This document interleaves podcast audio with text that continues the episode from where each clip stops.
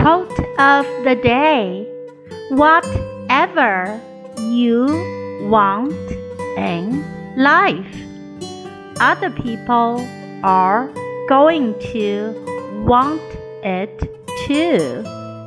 Believe in yourself enough to accept the idea that you have an equal right to it By Diane Sawyer.